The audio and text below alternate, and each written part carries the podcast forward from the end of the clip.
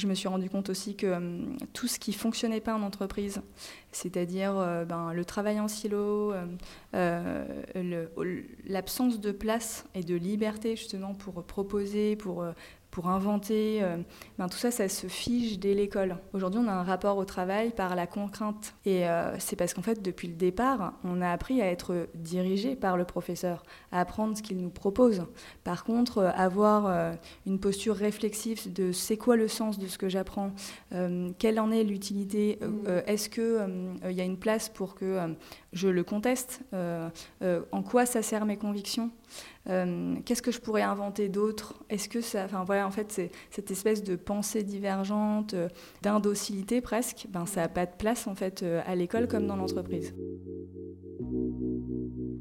Dans une autre vie, Alexandra Cochard rêvait d'être avocate jusqu'au jour, au moment de son stage final, où elle se rend compte qu'elle n'en rêve pas vraiment. Un jour dans la rue, elle croise une connaissance et lui confie son désarroi. Cette connaissance est rédacteur en chef d'un magazine business et lui propose de devenir journaliste. Très vite, Alexandra pousse l'innovation collaborative dans son entreprise. Aujourd'hui, avec Shaker, son programme de formation-action, elle en a fait son métier aux accents de vocation, l'innovation collaborative et l'entrepreneuriat.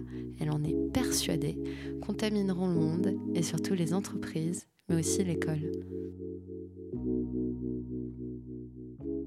en fait, euh, déjà, moi, le changement, ça a été euh, le première étape de ma vie professionnelle, puisque euh, j'ai fait mon stage final de l'école d'avocat, et en fait, j'ai dit, ben non, je ne veux pas faire ça, je ne me retrouve pas et dans la mission de l'avocat, et dans cette profession, et dans un management du XVIIIe siècle, et dans l'hyperspécialité. Bon, en fait, j'ai pas fait ça pour les bonnes choses, et je l'ai fait parce que j'avais peur parce que j'avais euh, envie d'avoir un statut, une rémunération, j'avais ce besoin de sécurité qui, était, qui, qui, était, qui avait infusé en moi euh, mmh. dans toute ma scolarité. Donc, euh, donc voilà, le début de ma vie professionnelle, ça a été un changement et ça a été, bon ben non, en fait, c'est pas pour moi. Et comme j'avais fait un stage notamment dans un organe de presse, ben, parfois euh, la chance et le hasard mais fait bien les choses et j'ai rencontré mon rédacteur en chef dans la rue. Je lui ai dit en fait j'ai plus envie de faire ça. Il m'a dit bah viens chez moi. Donc voilà, donc j'ai été euh, trois ans journaliste justement sur les sujets d'éducation, euh, mmh. de management, de c'est quoi les ressources et les richesses humaines en entreprise. C'est ça qui t'a donné envie de devenir concrète en fait sur ces sujets, de plus seulement les, les interroger mais de les bousculer de manière concrète. Alors, il y a eu trois déclics en fait.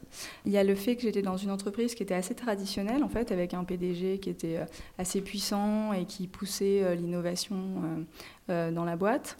Il y a effectivement toutes ces rencontres en tant que journaliste que je faisais sur ces thématiques qui m'ont ouvert des perspectives et, posé plein de questions, en fait. Puis à côté de ça, j'ai développé, enfin, j'ai découvert tout l'écosystème des, entreprises à impact social, du milieu des startups, en fait, et de leur méthode de travail. Et, et de l'entrepreneuriat. Et du coup, euh, j'ai proposé au PDG de passer 20% de mon temps à euh, bah, développer l'entrepreneuriat et faire émerger des projets d'innovation euh, des collaborateurs dans la boîte et aussi impliquer les collaborateurs au projet que lui portait à bout de bras. Donc vraiment faire de la co-construction dans, l'entreprise et en faire un pilier de la stratégie en fait. Donc voilà, donc en fait ça, ça a été ça le point de départ. C'est pas des changements en rupture, c'est beaucoup de continuité en fait mon parcours. Donc j'ai animé ce laboratoire du coup d'innovation collaborative pendant un an et demi à côté de mon travail de journaliste. Et après, ben, j'ai eu envie d'en faire euh, mon métier. Je me suis rendu compte aussi que hum, tout ce qui fonctionnait pas en entreprise, c'est-à-dire euh, ben, le travail en silo, euh, l'absence de place et de liberté justement pour proposer, pour pour inventer. Euh, ben, tout ça, ça se fige dès l'école. Aujourd'hui, on a un rapport au travail par la contrainte. Et euh, c'est parce qu'en fait, depuis le départ, on a appris à être dirigé par le professeur, à apprendre ce qu'il nous propose. Par contre, euh, avoir une posture réflexive de c'est quoi le sens de ce que j'apprends, quelle en est l'utilité, est-ce qu'il y a une place pour que je le conteste, en quoi ça sert mes convictions? Euh, qu'est-ce que je pourrais inventer d'autre? Est-ce que ça, enfin voilà, en fait, c'est cette espèce de pensée divergente, euh, d'indocilité presque, ben ça n'a pas de place en fait euh, à l'école comme dans l'entreprise. Comment on fait bouger les lignes dans une grande boîte qui a plusieurs milliers de collaborateurs, parfois plusieurs centaines de milliers, Toi, tu évoquais la notion d'innovation collaborative. Est-ce que l'entrepreneuriat ne peut se penser que collectivement. Moi, il faut savoir que dans, là où je l'ai monté ce laboratoire, c'était une boîte euh, où il y avait 250 personnes. Hein. Mmh. Donc c'était une petite boîte. Par contre, aujourd'hui, j'accompagne les grands groupes bah à le faire. Et la co-construction, elle peut se faire euh, dans une euh, entreprise à grande dimension par euh, commencer par des équipes, commencer par des business units. Et ensuite, la transformation, elle se fait par ce qu'on appelle par contamination, c'est-à-dire que euh, ben, ça se joue, euh, ça s'appuie sur la preuve par l'exemple en fait, et qu'on se rend compte qu'il y a une équipe qui fonctionne mieux en, en utilisant ces méthodes de travail, en co-construisant, etc. Et ouais, il y a la preuve par l'exemple qui fonctionne moins bien. Par exemple, je, je pense à une, une boîte qu'on a accompagnée qui a réinventé son identité, sa marque et là où euh, hier, elle l'aurait fait avec le top management dans une tour d'ivoire euh, et qu'ensuite il aurait fallu que tous les collaborateurs s'approprient et, peut-être contestent et, contestent et peut-être ne comprennent pas pourquoi euh, ils ont fait ces choix-là, et eh ben, ils ont complètement co-construit avec les collaborateurs, avec des équipes multimétiers, multi-statuts, multi-âges, multi-histoires. Enfin, voilà. Et en fait, d'avoir fait ça, un, bah, en termes de conduite du changement après pour l'appropriation de la marque, bah, il n'y a pratiquement plus rien à faire puisque ça a été co-construit euh, avec les collaborateurs. Et surtout, cette démarche-là, elle a permis à la boîte, donc c'est une boîte qui est partout à l'international, euh, ils ont des milliers de collaborateurs, hein. ils se sont rendus compte qu'en fait, les collaborateurs, là où ils pensaient qu'il y avait une réticence au changement, ils avaient envie d'aller encore plus vite que ce qu'ils avaient anticipé. Donc ils sont allés encore plus loin dans le changement de positionnement et de changement d'identité. Euh, et euh, le déclic de la co-construction, là, a infusé dans les équipes commerciales. Enfin voilà. On a comme ça de plus en plus d'exemples que le réflexe de euh, la co-construction, il se fait par, par, contamination dans les grands groupes. On peut commencer en fait d'une toute petite équipe euh, euh, et, après diffuser. Et c'est pas une histoire de génération? On lit énormément, énormément d'articles sur, d'ailleurs tu en es une, hein, qui évoque cette génération de slashers qui, qui, ne rechignent pas, bien au contraire, à changer, changer de job, mm. voire parfois de spécialité, de, de profession qui change, change de vie. Toi, de ce que tu observe dans les entreprises, j'imagine que c'est pas que les jeunes qui souhaitent euh, co-créer. Non, moi je suis assez euh, pas d'accord avec cette vision générationnelle. Je dirais plutôt que c'est une époque. C'est-à-dire que moi, des slashers, j'en vois euh, Quadra, Quinca. Là, c'est l'époque qui nous permet de nous poser notre, une question en fait un peu introspective par rapport à notre travail. C'est-à-dire, est-ce que ce qu'on fait, ça a du sens pour nous Est-ce qu'on on exploite ce qu'on a envie d'exploiter dans notre personnalité et voilà. Et puis, il y a aussi euh, ben, l'ère du numérique, où aujourd'hui, les compétences techniques sont euh, ben, sous la coupe de l'obsolescence programmée, c'est-à-dire que dans 5 ans, elles auront une durée de vie de 2 ans d'existence. Donc on doit tous devenir autodidactes de notre formation et en général, ben, la voie ouverte à cette, cette approche autodidacte du développement professionnel, déjà c'est génial, enfin, voilà, et c'est ouvert à tous les âges, mmh. euh, et c'est possible pour tout le monde. Et surtout, on a les moyens de s'auto-former. Donc en général, on va vers ce qu'on a envie de faire, vers ce qui nous plaît, et euh, on fait de, de, notre vie professionnelle euh, ce qu'on a envie. Là où hier, c'était beaucoup moins, l'autodidactie était beaucoup moins accessible en fait. Et cette accessibilité, est, c'est une question du coup pour moi d'époque. Elle concerne euh, tout le monde. Moi, des réticences au changement, de la peur du changement, la peur de la variété, de euh, la, contestation de soi à travers. Euh, mais en fin de compte, si j'ai plus ce statut, si j'ai plus cette étiquette, qui je suis, ces questions-là, elles se, elles se posent pour des personnes qui ont 20, 30 ans ou 60 ans, et il y en a d'autres qui en sont totalement libérés et qui ont tous les âges. Enfin, ouais, moi je suis, enfin voilà, je trouve que c'est plus une, une question d'époque que de, que de génération. Alors d'époque, mais aussi, est-ce que tu penses pas que ce goût à s'auto-former n'est pas aussi porté, et c'est également une histoire d'époque, euh, du coup, par, euh, par le numérique, en fait, par, euh, par la possibilité de se former sur les plateformes. Complètement. Ben, en fait, aujourd'hui, c'est permis par les MOOC, par, par une mentalité aussi générale, c'est-à-dire qu'aujourd'hui, on a une loi sur la formation qui dit qu'il faut être acteur de son apprentissage. Mmh. Bon, ben là, on entre guillemets, la réglementation va dans le sens, pour une fois, de l'ère du numérique. Elle outille pas encore, mais il faut faire petit pas par petit pas. Mais, mais oui, chacun aujourd'hui, un, voit des témoignages de slasheurs, de personnes qui réapprennent. Ils ont des outils à disposition sur les plateformes de MOOC, sur les plateformes de... et, surtout aussi, il y a quelque chose d'autre qui a changé, c'est que les entreprises ont compris que en fait, euh, la formation, ce n'était pas euh, une charge, c'était une façon pour elles de se réinventer aussi vite que leur marché. C'est-à-dire que euh, si aujourd'hui les, les, salariés, les personnes ben, qui portent, qui portent l'entreprise, en tout cas la production, se forment pas aussi vite que l'évolution euh, de leur business et de leur marché, ben, elles vont couler.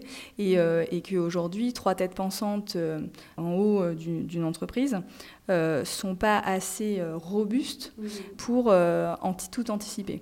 Et qu'en fait, il y a plein de ressources et de richesses dans leur boîte et plein de générations, justement, qui ont des regards, des histoires extraordinaires, qui vont aussi, eux, s'auto-former sur plein de choses, qui peuvent nourrir la boîte.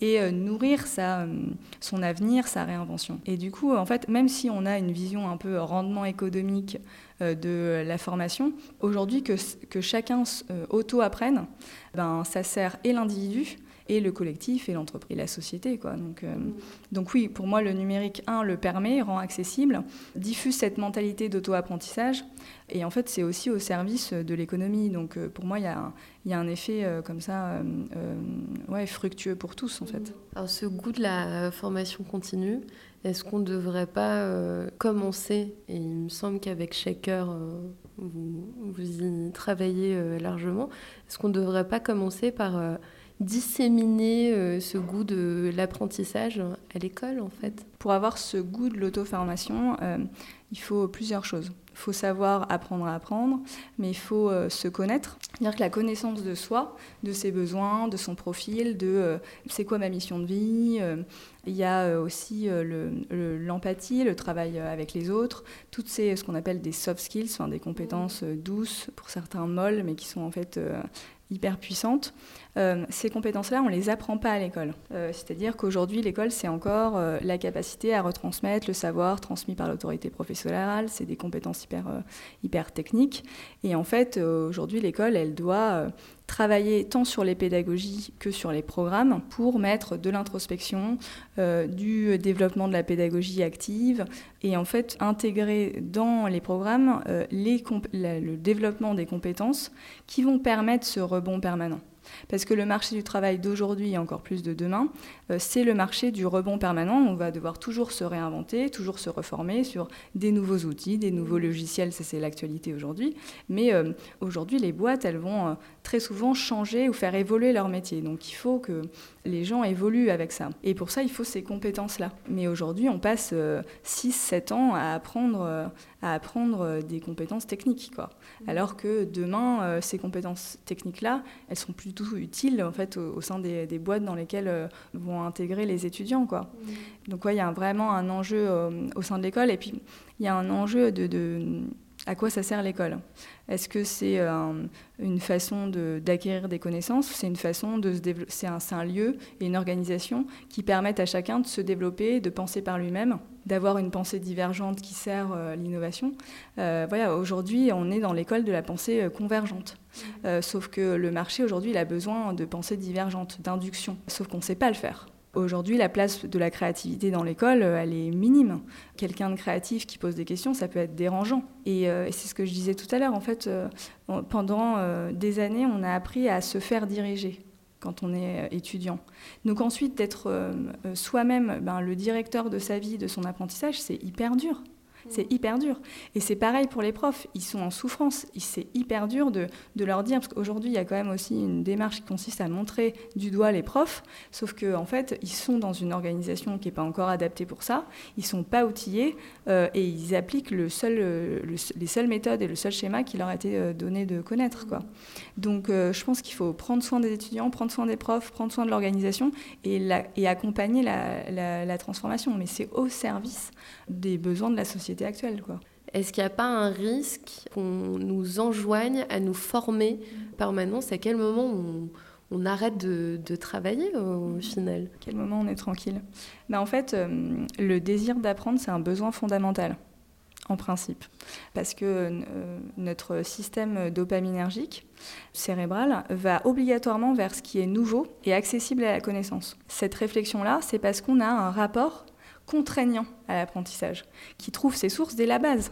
C'est-à-dire que euh, pour apprendre, euh, on pense que apprendre, c'est pour avoir une bonne note, c'est pour, euh, pour être jugé à l'examen.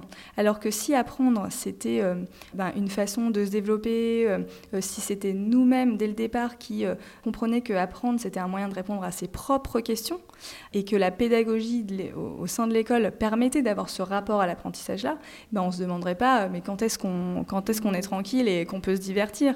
En fait, apprendre, ce serait une façon de se développer pour chacun. Euh, mais c'est justement ce regard euh, à l'égard de l'apprentissage qui est un apprendre par la contrainte qu'il faut changer en fait dès la base. Donc, euh, donc demain, moi, ce que je veux, c'est que on soit super bien et super tranquille en apprenant. Est-ce que tu penses que demain, on aura une période juriste, de juriste un peu comme toi, une période entrepreneuriale, un peu comme pouvait dire de Picasso, voilà, il a eu euh, sa période bleue, euh, sa période, je sais pas s'il a eu une période rouge. Est-ce que tu penses que euh, dans, dans, le futur, on va être des espèces de peintres de nos carrières professionnelles? On va se laisser porter par l'inspiration et par nos muses laborieuses C'est Michel Foucault qui disait ça, faire de sa vie une œuvre d'art. bah, moi, j'espère effectivement qu'elle sera multicolore. parce que c'est un besoin en fait, pour moi, et euh, c'est un besoin que j'ai compris en faisant de l'introspection, en me confrontant à plein, plein d'expériences, etc. Après, on peut aussi avoir besoin d'un monochrome. Euh, et que, en fait, euh, euh, nous, en tant qu'individus, ce qu'on aime, c'est creuser un sujet pendant 20 ans, parce qu'on a un profil chercheur enfin, qui, est, qui est prépondérant dans, son, dans, voilà, dans sa façon de fonctionner et, et dans ce qu'on a envie d'apporter à la société. Mais du coup, moi, ce que j'aimerais, et en tout cas ce que je souhaiterais, c'est que chacun choisisse ses couleurs, qu'elles soient uniques ou multiples. Mmh. voilà. Je crois que ça, ça sera le, très beau mot euh, de la fin, voir la vie euh, en multi-couleurs ou pas. Ou pas. Merci beaucoup, Alexandra Cocha. Je rappelle, tu es fondatrice de Shaker. Merci.